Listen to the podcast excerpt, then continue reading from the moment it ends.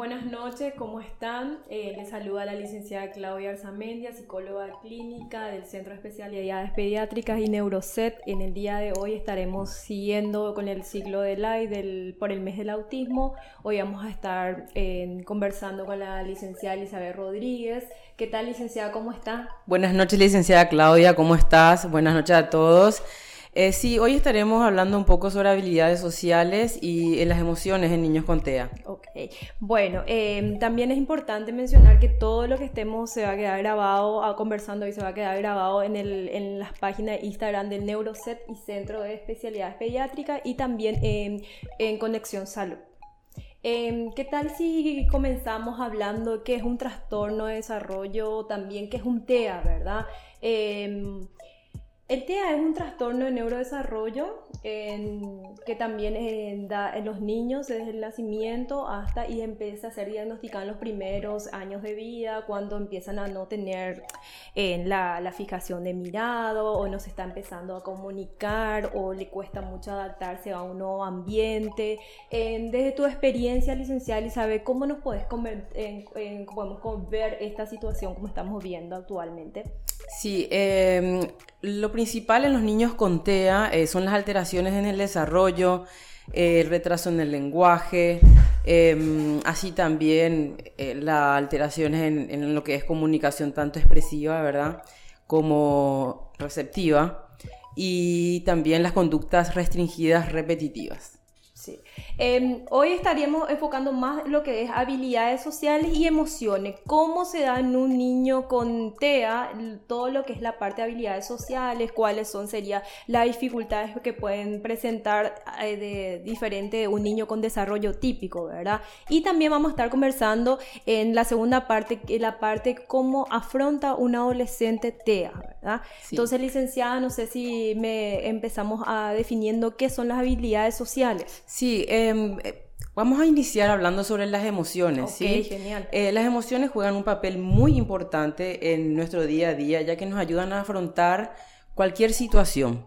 Eh, los niños neurotípicos muchas veces pueden, o sea, se les facilita mucho porque desde niños ya aprenden ciertas habilidades sociales, o sea, pueden controlar sus emociones, eh, conocer sus emociones. Sin embargo, en los niños con TEA se les dificulta mucho esta situación ya que eh, ellos tienen esas alteraciones en todo lo que es la comunicación, alteraciones en todo lo que es eh, la comprensión, ¿verdad? Sobre todo en estas emociones implícitas que tenemos los seres humanos.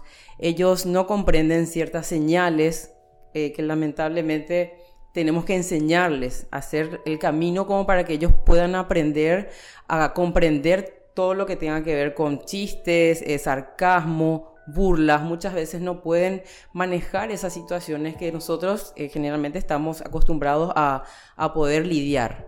Claro, claro. Eh, licenciada, em, también un niño con desarrollo típico también tiene rabietas, eh, tiene también dificultades de, conocer sus emociones que se estaría viendo en los primeros años de vida, la primera infancia, ¿verdad? Em, ¿Qué, ¿Qué, característica diferencia, vamos a decirle, un niño con desarrollo típico, un niño que tiene ya empieza a tener un diagnóstico de TEA en las emociones?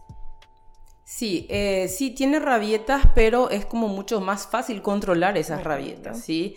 Esos berrinches muchas veces eh, con un con un buen manejo, los padres pueden llegar a controlar con las pautas de crianza con las pautas de crianza positivas. Sin embargo, un niño con TEA se le dificulta muchísimo más porque de repente no sabe cómo controlar, de repente ni siquiera conoce sus propios eh, sentimientos, no, no conoce sus propias emociones, no sabe cómo expresarlo.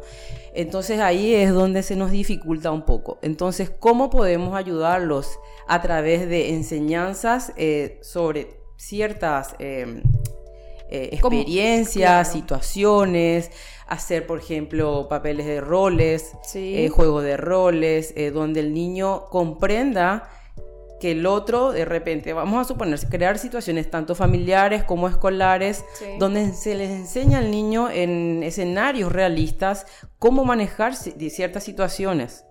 Claro, empezando con las emociones básicas, ¿verdad? Lo que serían las emociones de, en la parte de la primera infancia, con un niño de, de 3, 4 años empezar a, conocer las emociones, que sería cuánto está triste, cuánto está feliz, cuánto tiene rabieta, cuánto tiene miedo, ir conversando con, también con él y por medio de, de actividades, ¿verdad? Como estábamos viendo con técnicas, hay muchas técnicas hoy en día se está desarrollando. Hay muchísimas estrategias. Eh, por ejemplo, para el autocontrol o autorregulación, por nombrarlo, podría ser la técnica de la tortuga, ¿verdad? Donde el niño eh, trata de, de, centrarse en su emoción, reconocer su emoción, parar, pensar, introducirse en su propia caparazón, que sería su, interior, ¿verdad? Luego salirse de la caparazón, que es el cuarto paso, y buscar una solución a la situación. Claro, y otra técnica también que se, se, utiliza mucho es la ficha de emociones, ¿verdad? Entonces también que los padres y tantos em, en la escuela también manejen eso, ¿verdad? Y por sobre todo motivarle al niño cuando tiene, que él pueda ir entendiendo esas emociones, qué le está pasando, ¿verdad? Entonces también ir de esas es muy importante ir conociendo las técnicas y cómo el manejo de emociones. Asimismo, por ejemplo, los pictogramas, las historias sociales. Eh, el niño con TEA necesita eh, que sean bien explícitos no, no concretos. Concretos. No, no, ellos no comprenden ciertas señales que de repente nosotros podemos comprender o los niños neurotípicos pueden comprender. Ya sea con un gesto facial o palabras, de repente los niños con TEA no, no comprenden eso. Claro, el licencia, eso pasaría cuando un niño también no es en, el, se complica más cuando no tiene lenguaje adquirido todavía, así mismo, no verbal, entonces ahí sí ir trabajando con los pictogramas y por eso es, también tendríamos que resaltar esto que en las las indicaciones tienen que ser sencillas y claras. Sencillas y concretas, totalmente. Claro, y que los padres por sobre todo tienen mucha paciencia y también que sean siempre, no que un día se haga una actividad, después ya se deje de hacer. Él tiene que ser, tiene que ser rutinario. Eh, totalmente, debe ser rutinario todos los días un poco de, de, cada historia, ¿verdad? O sea, igualmente con niños con lenguaje, las historias sociales son muy interesantes, ya que como estábamos diciendo, ellos no comprenden ciertas señales que nosotros sí comprendemos. Em, entonces, eh, por ejemplo, enseñarle lo que es la empatía, enseñarle lo que es el autoconocimiento de emociones, enseñarle lo que es la autorregulación, todo ese tipo de, de, de emociones, de, los complementos de las emociones que ayudan a que el niño pueda eh, sobrellevar ciertas situaciones con los chicos en la escuela, con la familia. Entonces esto también ayuda en su entorno familiar a poder estar em, eh, en un momento, eh, o sea, de tener una, una, vida agradable. Claro, esto que estamos hablando también se puede ir aplicando a un niño con desarrollo típico porque cuesta mucho a un niño de entre, entre 3 y 4 años que empieza a conocer sus emociones, le cuesta la autorregulación, entonces también ir aplicando también esto con tanto niño con, dentro del espectro autista como también con niños de desarrollo típico. ¿verdad? Sí, son estrategias que también podemos utilizar con, con niños neurotípicos, así mismo. Genial, parece que quedó muy claro esta parte. Em, no sé, eh, otra, otra, otro punto que podemos ir recalcando, cómo es en, en el consultorio, que se está viendo mucho. Sí, en consultorio generalmente lo que se, nota eh, especialmente es eh, la preocupación de los padres con respecto a, cómo va a sobrellevar el niño eh, la vida escolar. ¿sí? Más que nada porque, bueno, el temor del padre de que el niño sufra bullying, que sufra burlas. Entonces es ahí donde de repente nuestro nuestro, eh, nuestro rol como, psicólogos es ayudarlos a poder sobrellevar esas situaciones, a reconocer esas emociones, a saber cómo lidiar. Vamos a suponer un niño con TEA que de repente tiene ciertas, em, ciertos intereses restringidos, ayudarlo a que, bueno, eh, sepa que no siempre tiene que ganar Sepa lidiar con perder, ganar, sepa lidiar con burlas, sepa lidiar con aquello que de repente, un chiste que de repente no comprenden, porque para ellos es todo literal. Generalmente lo toman muy literal. Entonces, supongamos que yo le diga, te quiero matar, por decir, ¿verdad? Ellos lo toman totalmente literal, o sea, por ahí el niño se lo dice de otra manera, se lo dice de broma, entonces eso puede ocasionar un disgusto en el niño. Claro, esta, esta, esta, esto que nos estás comentando ya se daría ya cuando un niño ya tiene tipo 10 años, ya está empezando la adolescencia, ¿verdad? También. Eh, no, tenemos que tener en cuenta que los niños de 5 años, 6 años ya también son un poco eh, en el cole, actualmente especialmente, ¿verdad? Con todo lo que es la exposición a pantallas, las redes sociales, lamentablemente hay niños que ya están expuestos a todo lo que es eh, el... Y eso es muy importante que los papás también controlen qué están viendo sus hijos, tanto en la tele como en el celular. Entonces es sumamente importante que se vaya viendo y viendo qué es lo que se puede ir indagando, ¿verdad? Sí, totalmente. Yo en consultorio generalmente recomiendo eh, a niños de un año a cinco años una hora de exposición a pantallas, ya sea computadoras, eh, celulares, televisión. De ahí a que se cumpla, bueno, eso ya queda a criterio de los padres, pero es muy importante que el niño tenga más eh, interacciones sociales, que se busque la manera de que el niño pueda eh, compartir con sus pares, compartir con adultos, darle un espacio de calidad al niño como para que el niño pueda desarrollar esas habilidades porque esas habilidades no se desarrollan solas, esas habilidades se desarrollan con la práctica, eh, se desarrollan a través de, pautas, ¿verdad? De, de, enseñanzas en, en escenarios, como dije anteriormente, en escenarios realistas. Claro, y ahí es, también, licenciada, em, ver que, y conocer también que los padres vayan conociendo cuáles son las pautas de crianza positiva, ¿verdad? Siempre eh, basándonos en la parte de, motivarle al niño, evitar el castigo, y si en conocer cómo ir manejando, que él mismo pueda ir manejando esas emociones, que también es algo muy nuevo que está experimentando el niño en, lo que es la primera infancia específicamente. Hay veces también que no se trabaja en primera infancia emociones y el niño de, de, 10, de 8, de 10 años no sabe cómo manejar sus emociones. Así es. Em, también es recomendable que en el colegio se trabaje, supongamos que tengamos un niño con TEA en, un grado, tratar de que los profesores también se involucren en, en, todo lo que tenga que ver con eh, cómo sobrellevar ciertas situaciones que experimentan estos niños, ¿verdad? Pasa con los niños neurotípicos incluso. Eh, sufren de repente una agresión, no saben cómo manejar esa agresión, entonces acuden a consulta y, de repente ahí es donde aprenden a poder manejar las, emociones. ¿Qué pasa con un niño con TEA? Es un poco más difícil, obviamente, por todas esas alteraciones que tienen, ya sea en la comunicación, en la autorregulación de su conducta, en comprender ciertas, eh, cierta comunicación no verbal. Y es ahí donde nosotros tenemos que participar para poder ayudarlo a sobrellevar todo lo que tenga que ver con eh, las, emociones. las emociones. Bueno, em, también para no olvidarnos, todo esto queda grabado en la página del Instagram del Neuroset y Centro de Especialidades Pediátricas y también en Conexión Salud de Spotify, ¿sí? Entonces para que los, en el caso de que los padres o alguien, algún profesional no pudo escuchar o no pudo estar en este live, entonces para poder volver a escuchar. Así mismo, o como para que se pueda compartir entre otras familias que, que, tienen algún niño con y es muy interesante saber, ¿verdad?, qué estrategias se pueden usar con este tipo de, niños, ¿verdad? Que de repente a los padres se les dificulta mucho enseñarles, em, enseñarles a, manejar todo lo que tenga que ver con las habilidades sociales, ¿verdad? Las habilidades sociales dependen mucho, pero mucho de, todo eso del contacto, de, la reciprocidad, de poder entender a sus compañeritos, poder jugar con ellos y tratar de, bueno, enfocarlos en tratar de que ellos consigan amigos, a ellos se les dificulta muchísimo todo lo que tenga que ver con, con poder hacer amistades. ¿sí? Más que nada porque de repente como se aíslan o, no comprenden lo que dije hace rato, ciertas comunicación no verbal, bueno, entonces tratan de, aislarse y no, no querer compartir. Entiendo. Eh, licenciada, ¿cuánto se qué, qué, podemos para poder empezar a hablar de todo lo que es habilidades sociales? ¿Cómo se puede definir el concepto de habilidades sociales? Y las habilidades sociales son una serie de comportamientos, conductas, eh, reglas que tenemos los seres humanos para poder sobrellevar la vida social. Eh, entonces, que se da desde el primer momento, ponerle que un niño ya de dos años ya empieza a elegir su amiguito, ya se va en, cuando ya está en el jardín, se va, se siente quién es su amiguito. Así es. Eso a un niño con de desarrollo típico le es más fácil, pero en cambio a un niño con en TEA le cuesta más el interactuar con otros niños o con niños de su misma, de su misma edad. Entonces ahí incluso, con los adultos conocidos les es difícil.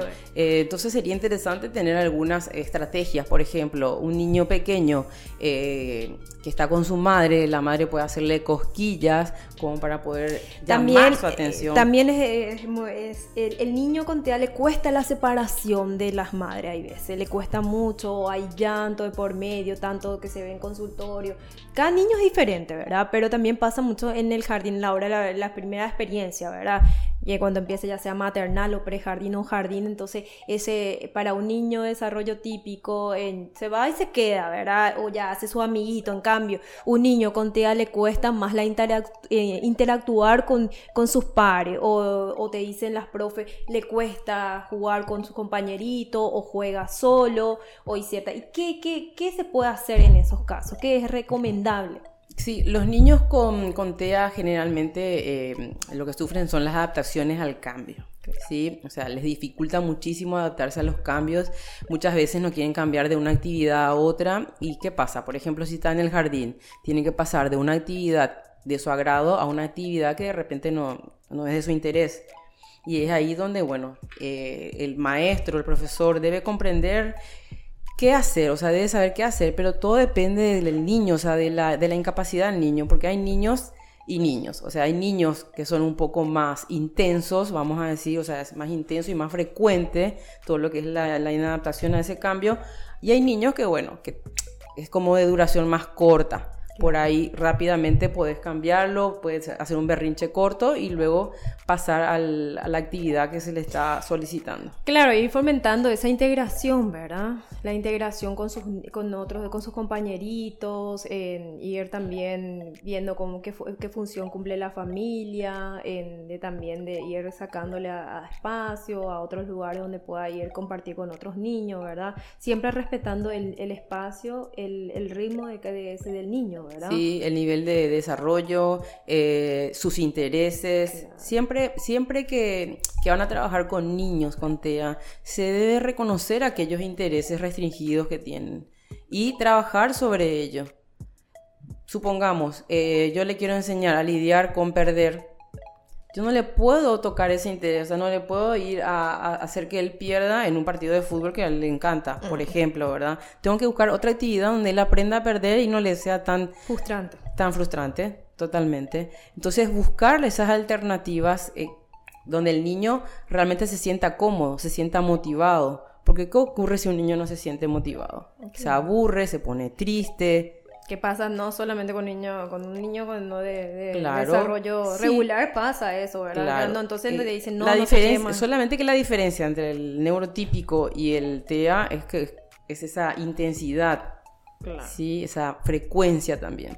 La intensidad y la frecuencia hace la diferencia. Eh, a un niño neurotípico le decís, no, ahora no vamos a hacer tal cosa y quizás haga un berrinche muy cortito. Sin embargo, un niño con TEA puede estar media hora en esa crisis. Así mismo, es claro. Y desde el momento de hablar de pautas bien definidas también, en el tema de las rutinas, de poner esas rutinas bien definidas y las pautas, ir también haciéndole entender al niño, ¿verdad?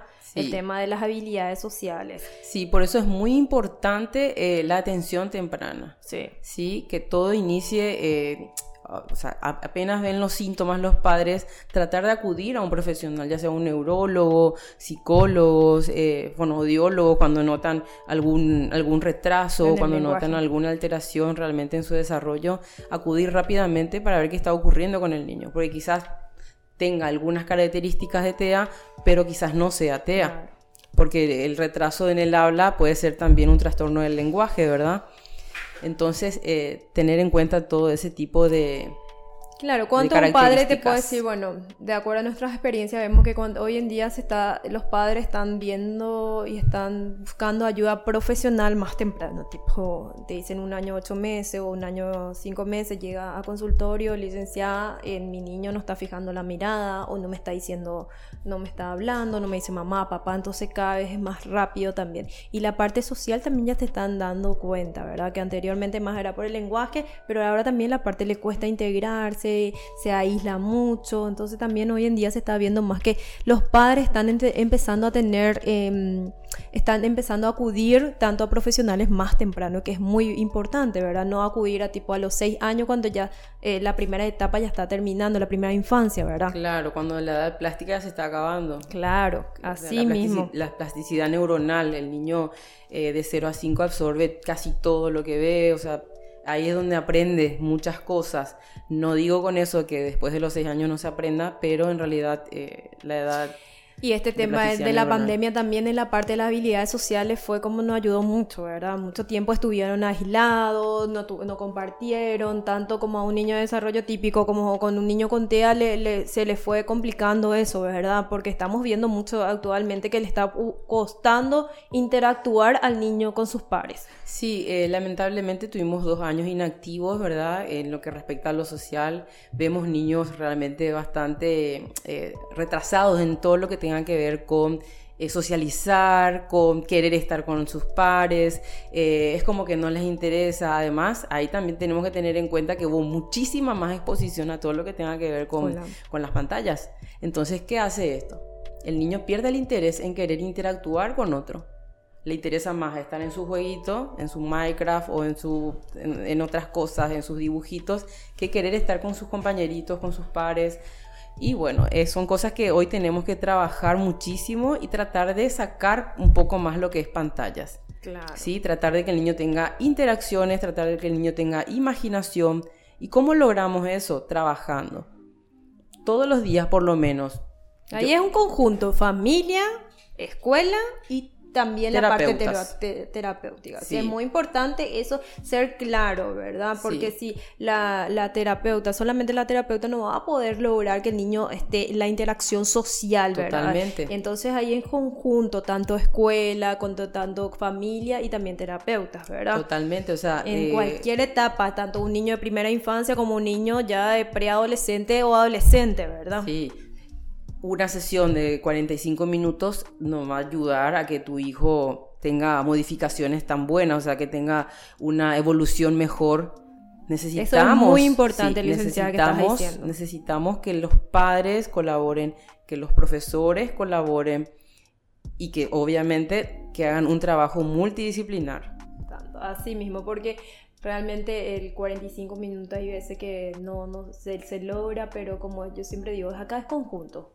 Acá sí no podemos trabajar solamente terapeuta por un lado, familia por otro y la escuela por otro. O sea, es un trabajo en conjunto y siempre ir guiando para... ¿Qué, qué es lo que buscamos? Que el niño mejore su calidad, ¿verdad? Sí. además, eh, hay que tener en cuenta algo muy importante. En las sesiones yo puedo lograr con el niño cierta conducta. Pero ¿qué ocurre después? Quizás en otro entorno no ocurra y por eso es la práctica en cada entorno donde él está y en, situaciones nuevas también. Porque quizás el niño responde de cierta manera en la casa, responde de cierta manera en las sesiones, pero ¿qué pasa en los otros ambientes? ¿Cómo se está trabajando? Sí, se debe enseñar al niño a, a tener todas esas mismas conductas en todos esos diferentes ambientes, no solamente en la casa, no solamente en la escuela y no solamente en las sesiones. Ok, entiendo.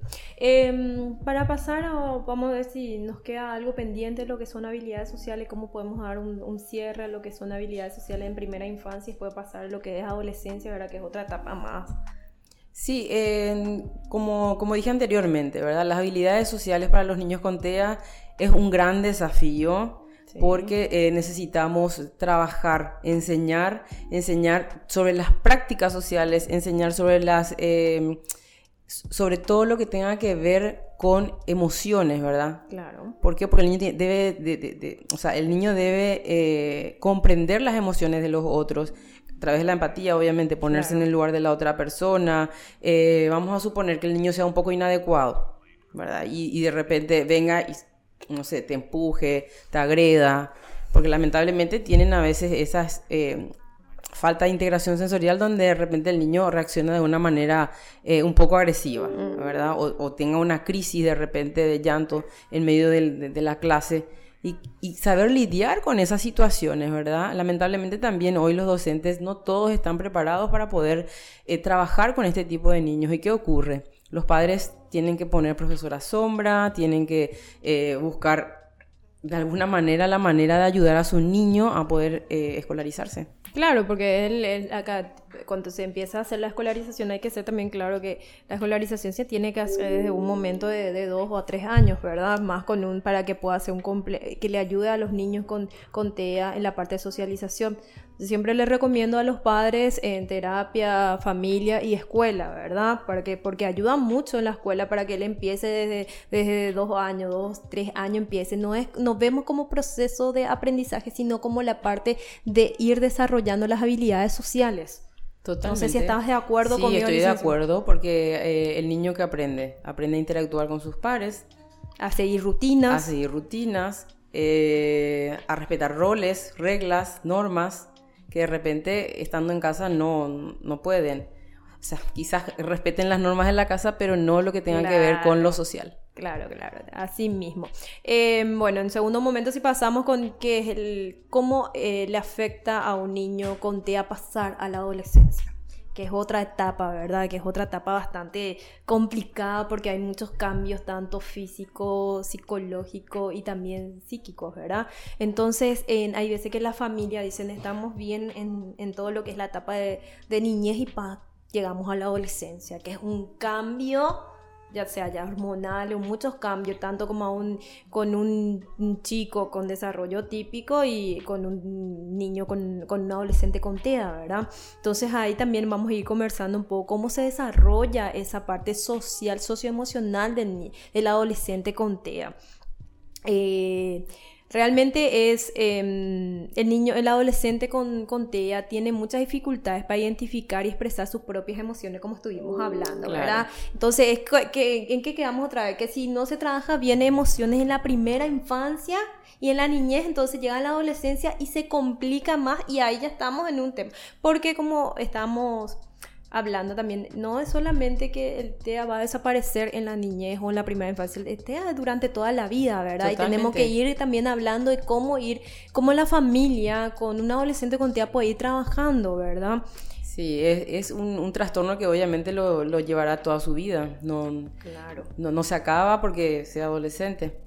Claro, entonces es muy importante también, eh, como estábamos hablando ya de la conciencia, de toda la parte emocional y ahí también se habla de la conciencia emocional, ¿verdad? De cómo un niño ir ayudando al adolescente a entrar en contacto con sus propias emociones, eh, también favorecer momentos que permiten la comunicación y con otros, hacer ya empezar la familia con un adolescente con TEA, ir buscando actividad de integración, ya sea cómo yo le integro a mis hijos con sus compañeros, porque ha de ser, y hay también el, papel fundamental que cumple el, colegio, ¿verdad? Claro, eh, y también la participación de los padres, la comprensión, porque un adolescente neurotípico sabemos perfectamente que sufre muchísimos cambios, así que imagínate un niño, un niño que pasa a la adolescencia teniendo TEA eh, yo creo que es muchísimo más complejo aún. Claro, ¿cómo es que, cómo estoy, eh, cómo voy a identificar que estoy con una emoción eh, que un, de miedo, o sea, como de ir describiendo eso, o,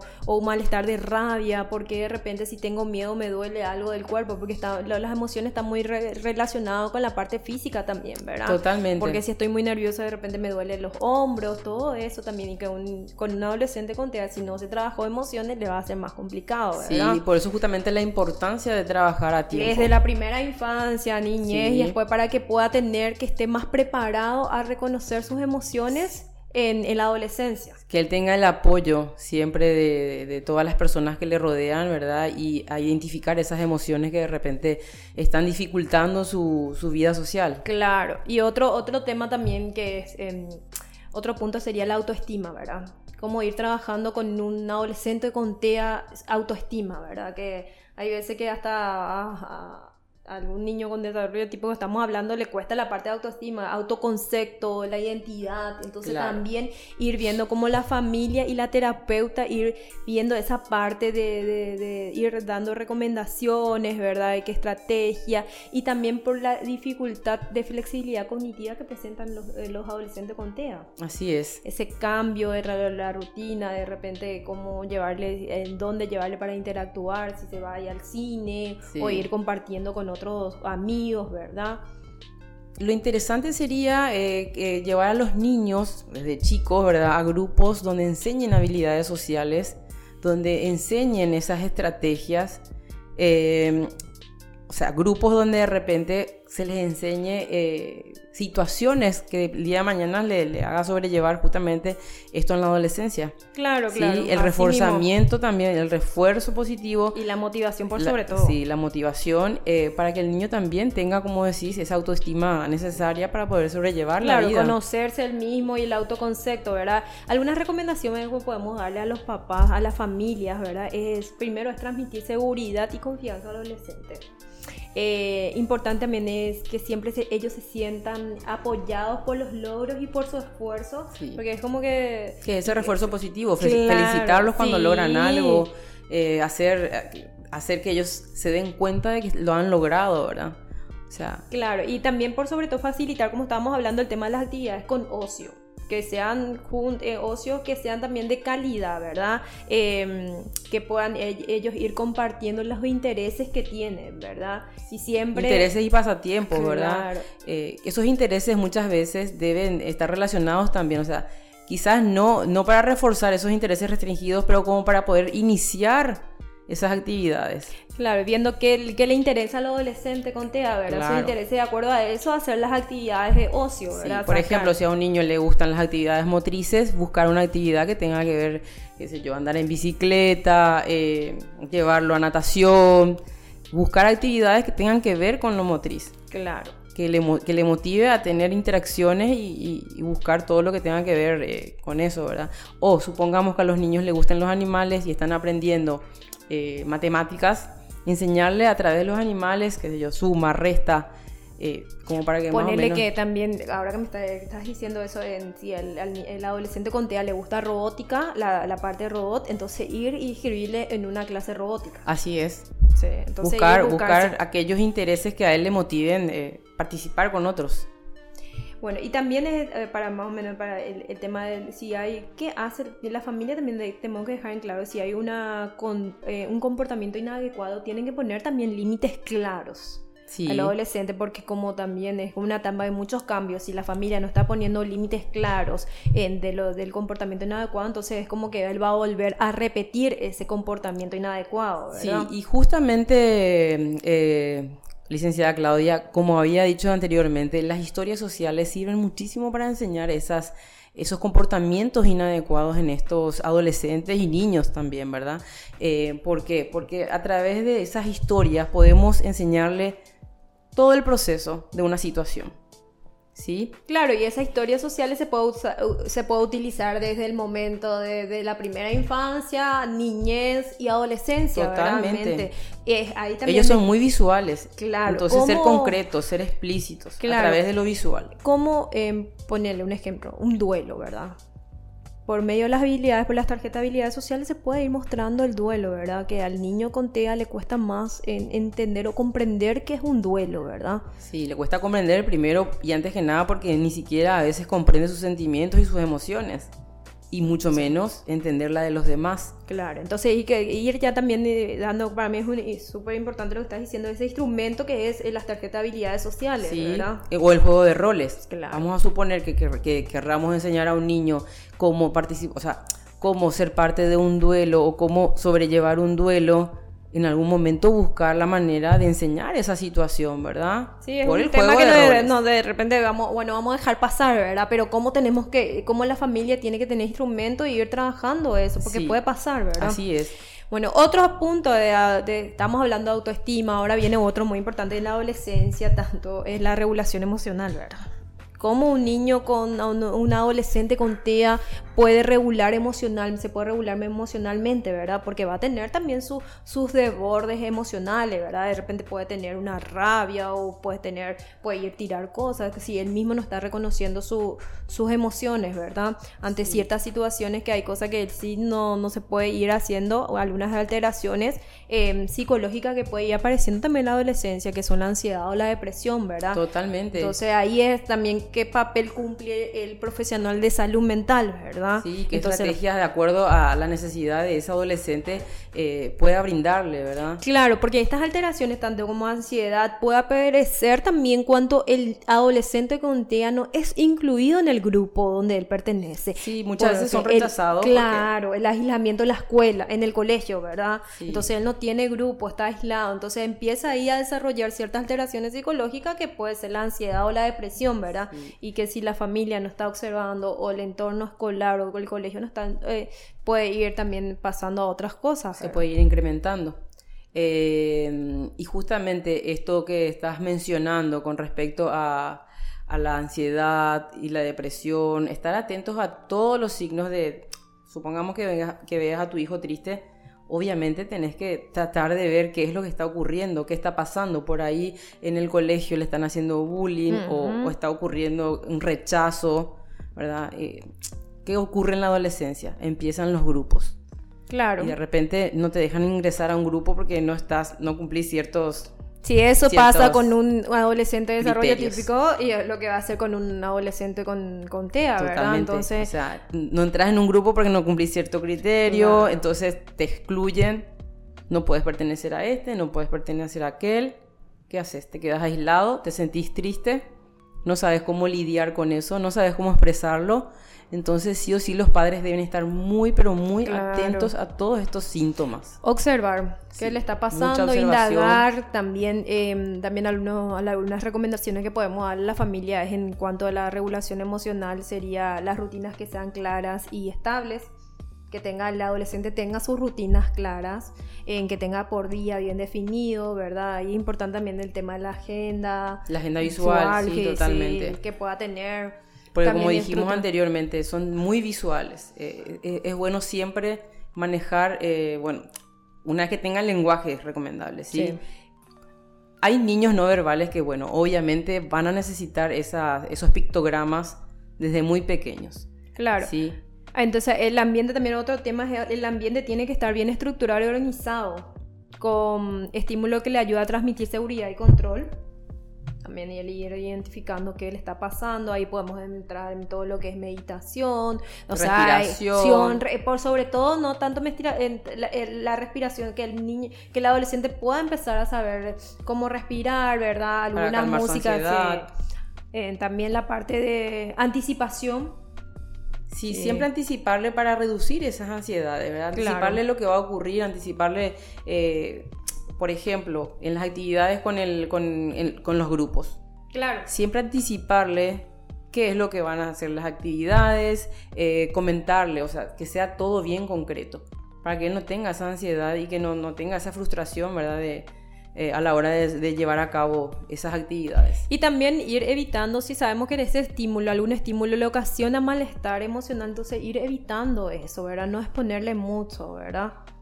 A, eso, a esos estímulos que le está, le está dando el malestar emocional y la autorregulación que le cuesta más, ¿verdad? Entonces es eso otro. Y para ir más o menos dando un cierre por el tema del tiempo, em, ¿Qué pasa con el tema de empatía con un adolescente con TEA? ¿Le cuesta ponerse en lugar del otro? ¿Qué está desde tu experiencia que no puedes contar eso? Y le cuesta mucho ponerse en el, en el lugar de otro, más que nada porque no comprende las señales. Como dijimos anteriormente, no, no entiende los sentimientos de los demás. No- Claro, su baja capacidad de, le cuesta de empatía. saber sus sentimientos, imagínate cómo le va a costar saber lo que le pasa al otro, ¿verdad? Claro. Entonces, por eso es muy importante que desde pequeños tengan esa enseñanza sobre la empatía, ¿sí? O sea, que, Claro. que se les enseñe qué puede estar pasándole al otro cuando le ven. Ahí también entra otra vez lo que dijimos hace rato, lo visual, Claro. ¿verdad? Que el niño pueda comprender que un niño con cierta expresión facial está triste o con cierta expresión facial está contento o está enojado. Y ponerse en el lugar del otro, que a ellos le cuesta mucho como estamos. Sí. ¿Qué recomendaciones le podemos dar a la, a la familia o a la, a la, al colegio?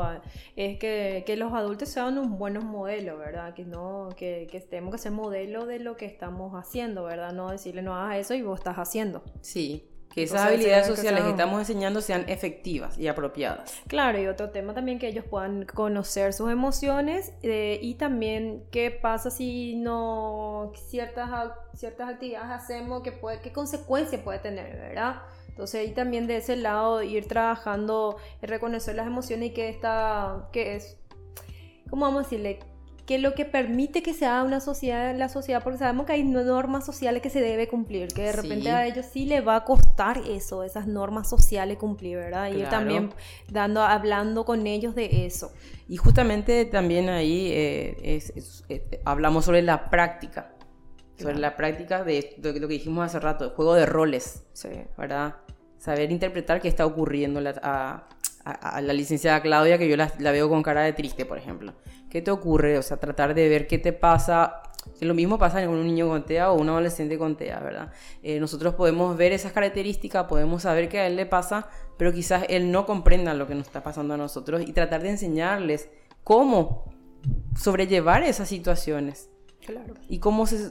O sea, la única manera de enseñar es en escenarios realistas. Claro. ¿Sí? Así mismo, eh, licenciado. Buscar la manera de que haya eh, situaciones donde pueda el niño aprender. Claro, le va a costar, de repente va a necesitar, un adolescente con TEA va a necesitar eh, ayuda para leer el lenguaje corporal y entender la comunicación no verbal de la otra persona. Así mismo. Que es, eso es lo que está comprometido de ellos, ¿verdad? Donde tienen mayor dificultad. Claro. Em, ¿Se puede hablar de una adolescencia más complicada con, con TEA?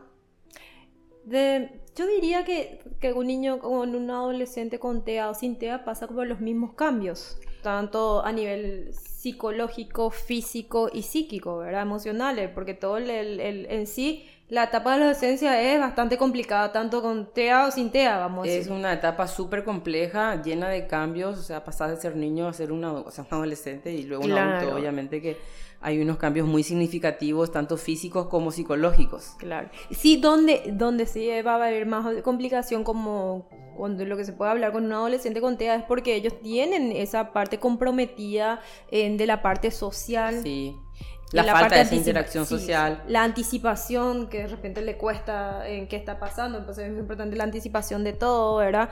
Y la flexibilidad cognitiva, Entonces ese lado también, de, ahí sí es como, pero tanto con un niño con TEA o sin TEA, sí la adolescencia es una etapa bastante complicada para la familia.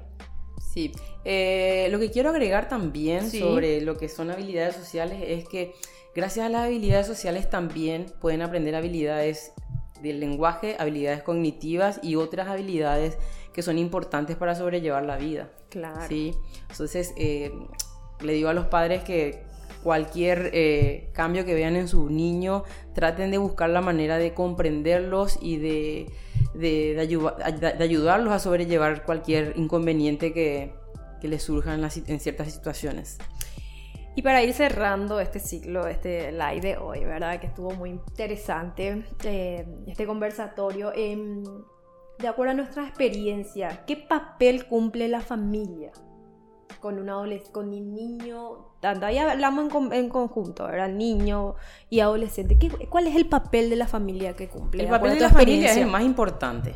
Ambas sabemos que el papel de la familia es el más importante. Como dijimos hace rato, una terapia de 45 minutos a la semana no, no veremos tantas evoluciones como, como si vemos una familia bien involucrada, que apoya al niño, que apoya al adolescente, que está pendiente de, todas las, de todos los cambios que van ocurriendo.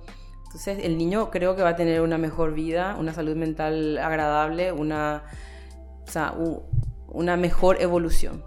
Sí, se nota mucho cuando una familia acompaña y cuando en, en, mismo en la terapia, ¿verdad? Nuestra experiencia, se nota que cuando la familia está ahí, eh, también es, también que la familia conozca, que, que, que, se ponga a averigüe también qué es un qué es el autismo, ¿verdad?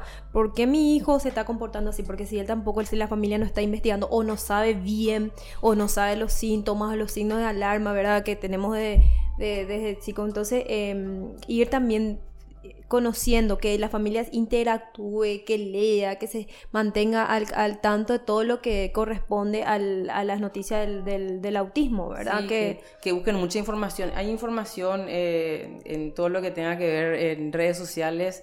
Pero ahí también hay que saber bien qué informaciones eh, tienen que tomar, de qué fuente, ¿verdad? Por eso también es. siempre como van a ver desde el Centro de Especialidades Pediátrico y Neuroset estamos haciendo los lives, que están profesionales, que están de la experiencia, están hablando, ¿verdad? También es una forma de que ellas puedan ir conociendo, ¿verdad? Pero información es lo que sobra. Así que le invitamos a que busquen información, a que traten de, aprender un poco sobre sus hijos, sobre lo que tienen en TEA y de acuerdo también al nivel de TEA que tengan, ¿verdad? Claro. ahí entra eh, el juego del profesional, el juego del, de los padres el juego de la escuela, en que él tenga la evolución que, necesita. Claro, y acá como está, ya casi un mes estamos haciendo los lives de, de TEA, entonces para que puedan ir conociendo y vean, ¿verdad? Todo se queda grabado, entonces puedo decir, en un momento de, tranquilidad puede empezar a ver, ¿verdad? Em, bueno, ¿en qué momento, para cerrar, es importante la ayuda de especialidad en las terapias. Hay que hacer, tiene que la familia tiene que buscar ayuda profesional. ¿Desde qué momento ya tiene que empezar a buscar ayuda Desde el primer momento en que no tienen los síntomas. Sí. Así mismo, desde el primer momento de signo de alarma, la familia tiene que buscar ayuda profesional. ante el primer signo de alarma, eh, visitar al neurólogo, visitar al psicólogo, visitar a quien sea, pero a alguien, al pediatra, entonces como para que puedan orientarlos. Ah, sí. Bueno, no sé, si licenciada, vamos, tenés algo más que mencionar, vamos a dar, empezar a hacer el cierre de este live. No, y nada, que estén atentos a lo que dijimos recién, a los signos de alarma y a todo el comportamiento que, tengan sus hijos. Claro, bueno, y por, por mi parte, eh, y eh, vamos a estar despidiéndonos. Eh, antes que nada, agradecerle porque estuvieron conectados a este live y vamos a estar todo Está grabado en, el, en la página del Instagram del Centro de Especialidades Pediátricas y Neuroset y también en Conexión Salud. Muchísimas gracias, hasta la próxima. Muchísimas gracias, buenas noches.